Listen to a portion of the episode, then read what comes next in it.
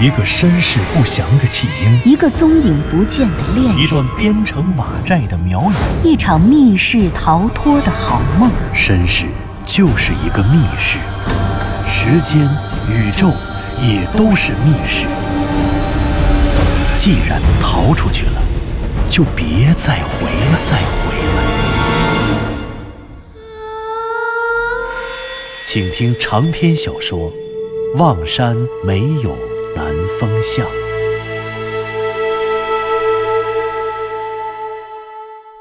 第二十六集。向南风准备着手调查守南山中天坑古堡的秘密。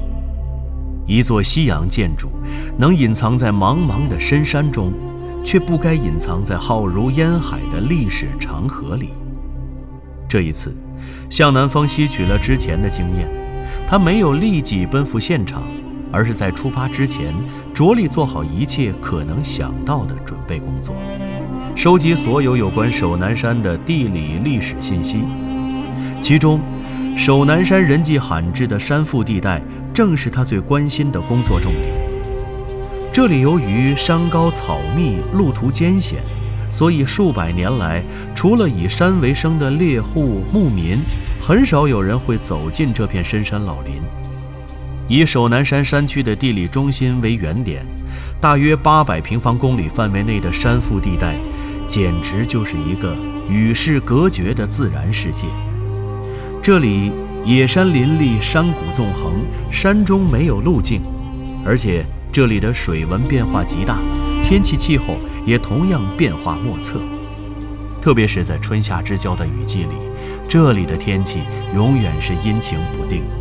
每一座山，每一条谷，每一个坡，都是一片独立王国。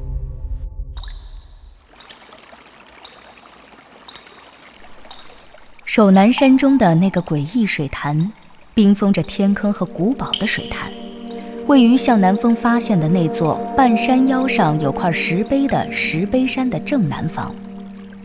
从卫星地图上观看，这个地方恰恰处于整个守南山山区的中心地区，它是那八百平方公里的山腹的中心地带。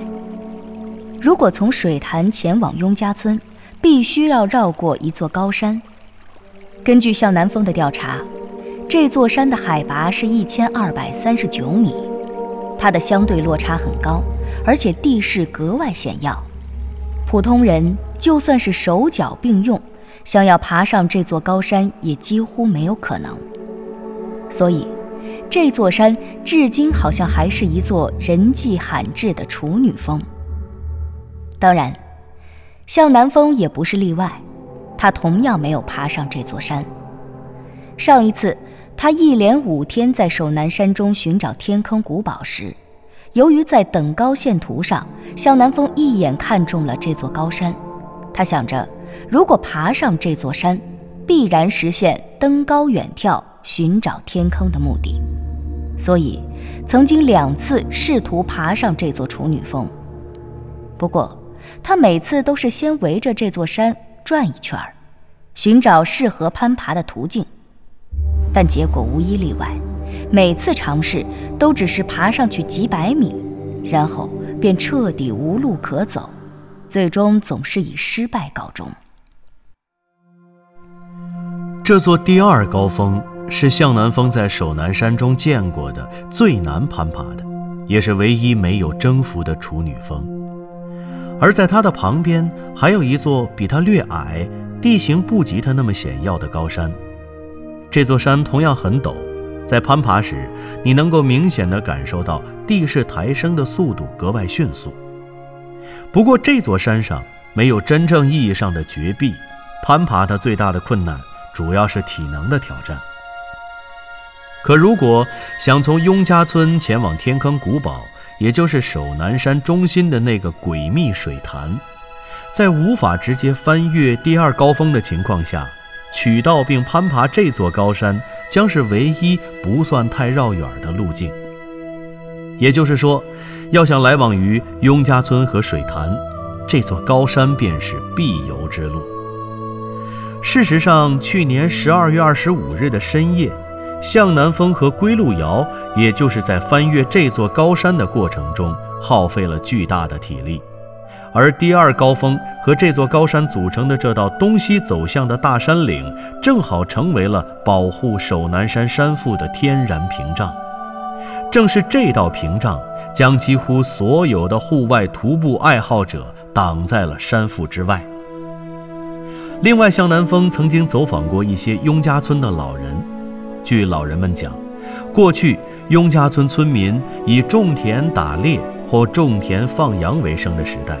雍家村人放羊活动的范围也都是在雍家村以南、第二高峰以北的这片区域内。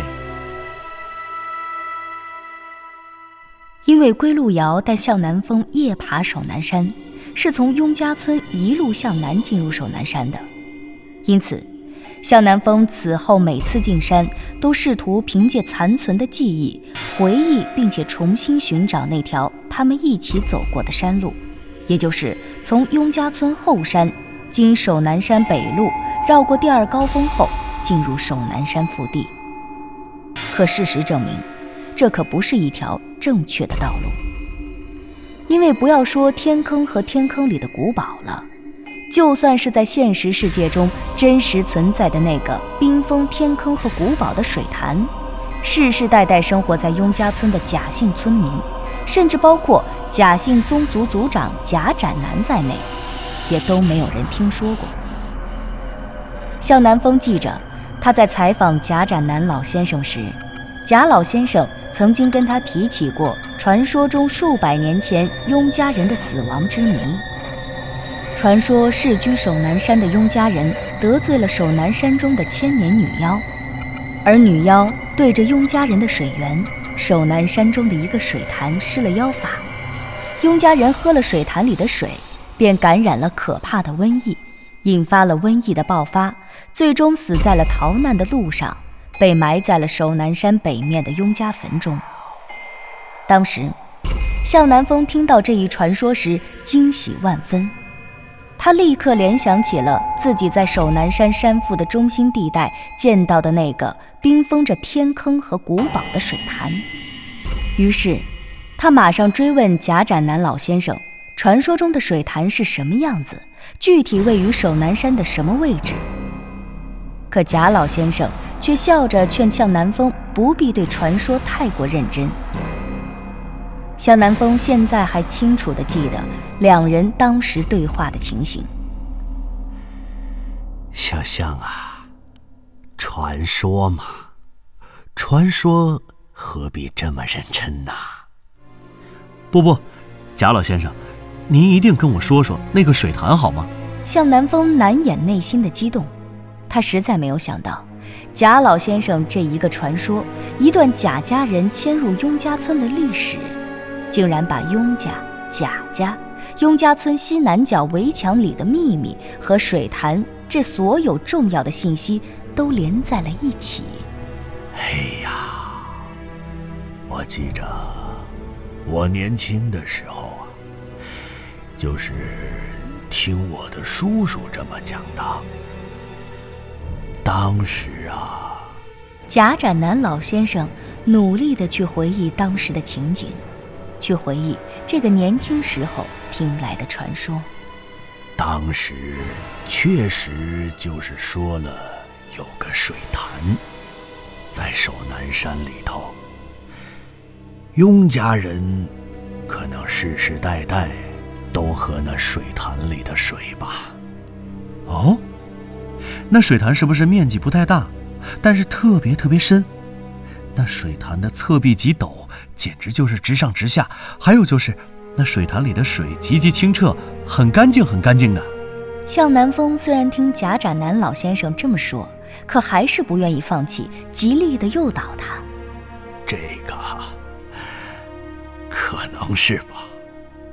那要是看起来不干净，这雍家人也不会喝吧。毕竟守南山里，光我知道啊，就有好几个山泉。不过，贾老先生又摇了摇头。不过。小象啊，你真别太当真，传说而已嘛。守南山哪儿有什么水潭呐？要么就是以前有过，哎，反正我是没见过，不知道，没听说过。啊，您没见过？没错。向南风记着自己当时听贾展南这么说，是极其的惊讶，因为当时那一瞬间他是这么想的。毕竟他亲眼见那水潭只有一次，而且那次同样也是在夜晚。特别是在见到水潭之前，他竟然还在水潭背后的石碑山的石碑上，看见了自己在梦境世界里面给归路遥刻下的字。所以那一瞬间。他有点恍惚，是不是那天他看见的誓言和水潭，又都是假的？他又无意中走到了梦境世界，在现实里那些东西根本就不存在。不过，他很快就打消了这种念头，因为他想起曾经给自己带路、帮自己找到那块石碑的石头村的张大爷。在他描述石碑情况后，曾经跟自己说起过石碑的位置。当时，张大爷问过他，那石碑是不是在个水潭北边的山上，在那座山的北坡？向南风那时候并不知道什么水潭，所以他对此没有意识，只是在张大爷描述石碑样子之后。才确定了，他说的石碑就是自己当日在半山腰见到的那块断碑。显而易见，张大爷是现实世界中石头村的村民。张大爷都见过水潭，这说明水潭肯定存在于现实世界。可为什么这样一个存在于现实世界的水潭，雍家村贾姓宗族的老族长贾展南老先生却没有见过？甚至是没有听说过呢。当时，向南风没有意识到这个问题，也正是这次打算重返守南山之前，向南风通过详细的案头工作、图上作业，才明白了其中的道理。正是守南山北路与山腹地带的分界线，那座令人高山仰止的第二高峰，挡住了雍家村人的脚步。和对守南山的认知，他们不会绕过这道分界，再向南进入守南山腹地。所以，即使雍家人对守南山的认知主要停留在对守南山北路的认知上。想到这里，向南风忽然又明白了一个问题，他急忙打开电脑，给湘西谷主写下了这样一条留言：湘西谷主。我在看图的时候，无意中想到了一个问题，之前我们一直都没想通。在贾展南老先生的传说里，瘟疫和千年女妖、雍家人和雍家坟等等这些信息都是成对出现的，而且他们都能通过传说找到真实历史的影子。唯有传说里那个水潭，为什么会出现一个水潭？这问题，我想我现在明白了。守南山山腹和守南山北路之间有一座大山，这是守南山的第二高峰，又高又陡，根本爬不上去。想要从北路这边过去，只能绕道爬另外一座山。不过这山也很陡很高，因此雍家村的人进山就不会翻过这道分界线去守南山山腹。那水潭就在山腹，是山腹地带的标志。对于从来不去山腹的雍家村人而言，水潭和山腹就是未知的神秘世界的标志，所以传说里，他们就抬出了这个当时可能极少有人见过，但却有人听说过的水潭，说雍家人是喝了这里的水才得的瘟疫，这样通过神秘的水潭增加这个传说故事的神秘感。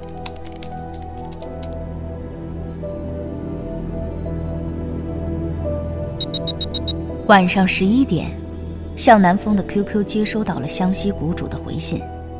湘西谷主对他的分析表示认可。可这个时候，向南风已经离开了家。这天晚上，他住在了望山市东南远郊的一个镇上。在地图上看，只要从这个镇子出发，往西走五公里，就可以到达守南山东路的石头村了。此前，向南风独自去守南山寻找天坑和古堡的那五天当中，之所以始终找不到天坑和古堡，或者说是找不到那个存在于现实世界的水潭，其实真正的原因，就是因为他选错了出发地。他每次从雍家村出发，爬到第二高峰以后，就发现脚下没路了。而他与归路遥一起来的那次，向南风当时全然没有注意行走的方向和方位，他的心都在归路遥身上。又加上时至深夜，他记下的地理地标少得可怜。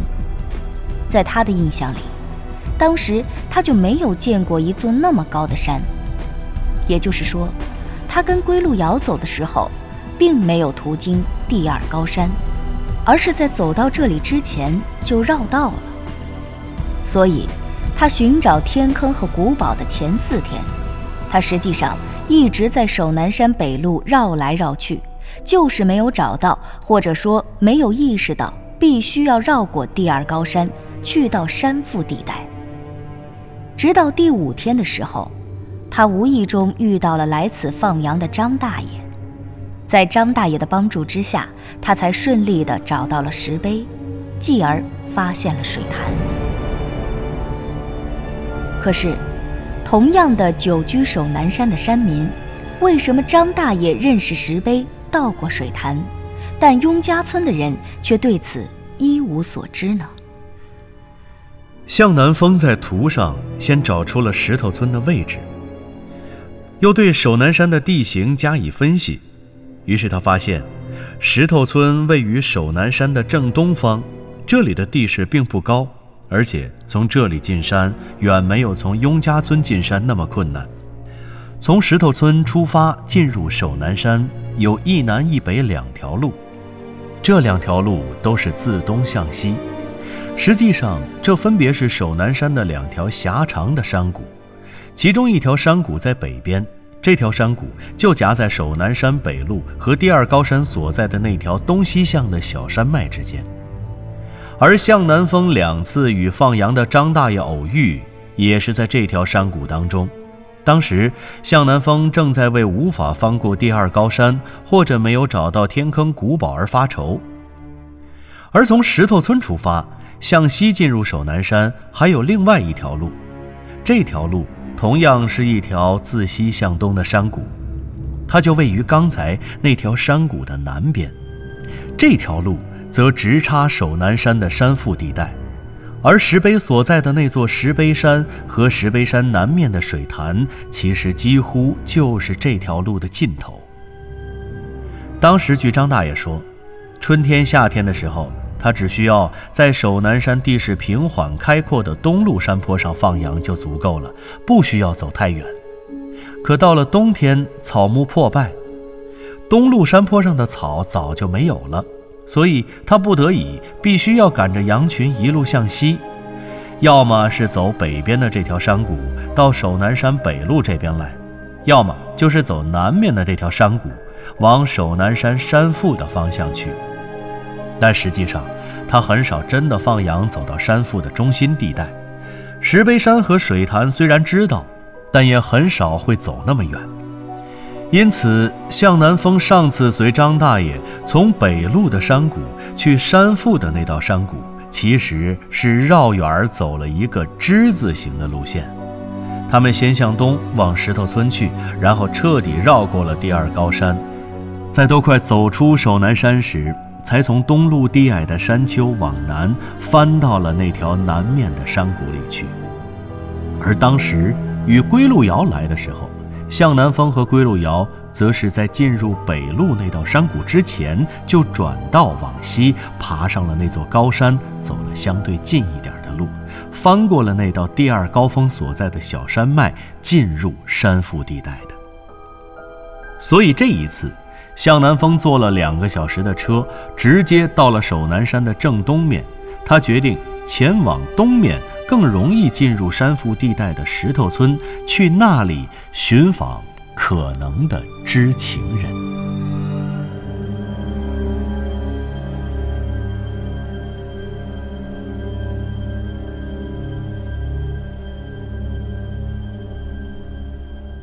您刚刚听到的是长篇小说《望山没有南方向》，作者刘迪川，演播杨静、田龙，配乐合成杨琛，制作人李晓东，监制全胜。